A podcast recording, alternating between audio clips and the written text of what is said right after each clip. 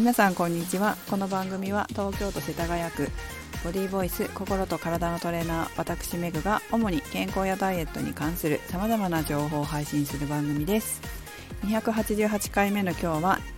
ヒットについてをお送りします。最近ヒットっていうトレーニングが流行ってるのってご存知ですか？私あんまりテレビを最近見ないのでテレビで流行ってるかどうかはわからないですがこの前ターザンに乗ってたんですよね。で私はこのヒットっていうトレーニングは2年前に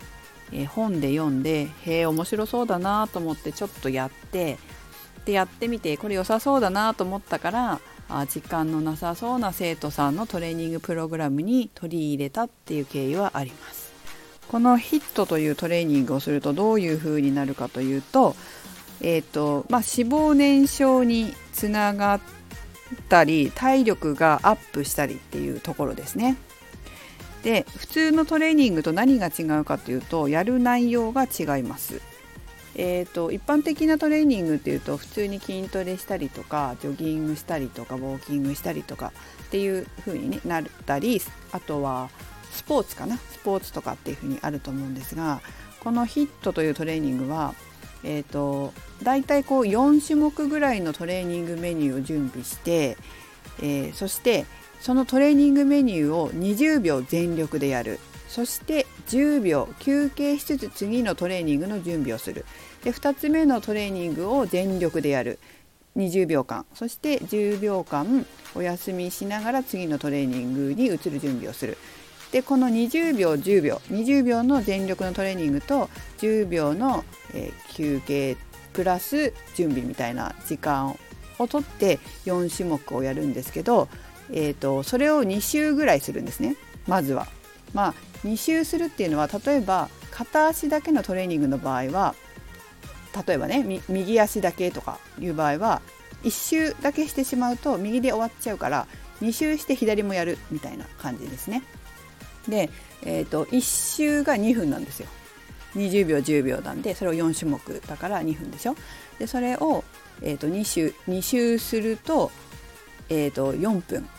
最大最大というか最低4分トレーニングをするんですがこの4分のトレーニングでもこう体力が上がったりミトコンドリアの量が増えたりしますよっていうトレーニングで、まあ、ダイエット効果につながりますっていう感じですね。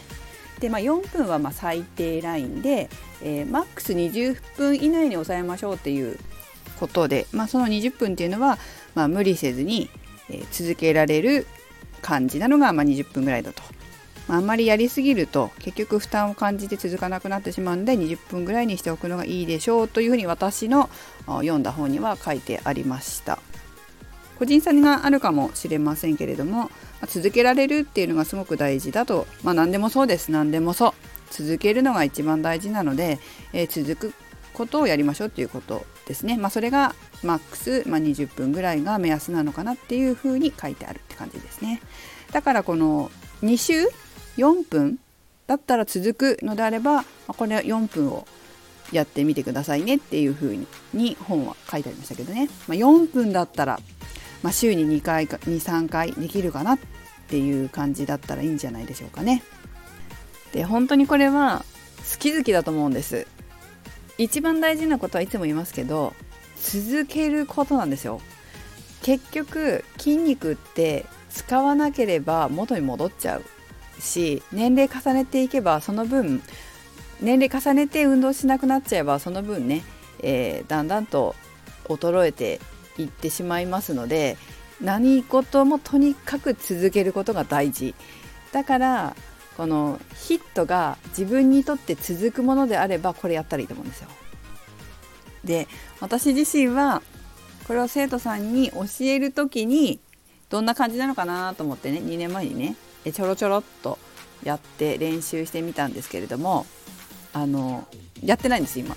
やっぱサッカー始めてしまったので結構サッカーもきついからまあそんなにこれをやる必要もないなと思ってやってないんですけれども、まあ、自分のトレーニングの時間も取れますしね。でもこう改めてこう自分でこの話をラジオでしようかなと思ってパラパラっと本をね読んでみたりターザンめくってみたり、えー、した時に週に1回ぐらいやってもいいのかな？4分ぐらいならっていうふうにチロッと思いましたね。まあ取り入れるまたこれなんか一人でやる気になんないなっていうのがちょっと私はちょっとやる気になんねえなこれ。サッカーでいいやって思っちゃったな。っていうのがダメだよね。だから誰かとやるといいかもしれないね、まあ、コロナ禍なのでもしかしたらあのズーム越しにやったらいいのかもしれませんね。時間計ってタイマーつくつけてね。みんな友達とかとねやるといいかもしれません。はい。まあ、そんな感じで時間がない現代人には短時間で効率よく運動できて、えミトコンドリアや、えーと、最高酸素摂取量あれ？最高酸素摂取量じゃないね、えーと、最大酸素摂取量を高められていいのだと思います。とこの私が読んだ本はですね世界一効率がいい最高の運動ということで換気出版から出版されてます。えーと、定価本体1500円プラス税ですね。で、えー、書かれた方は東海大学医学部内科教授の川田博先生とエクササイズ監修は福池さん。福池さん。名前なんだろう。和人さんですね、えー、私が昔、えー、インストラクターとトレーナーをしていたティップネスのカリスマインストラクターさんだそうです。はい。テレビとかメディアで活躍されているそうです。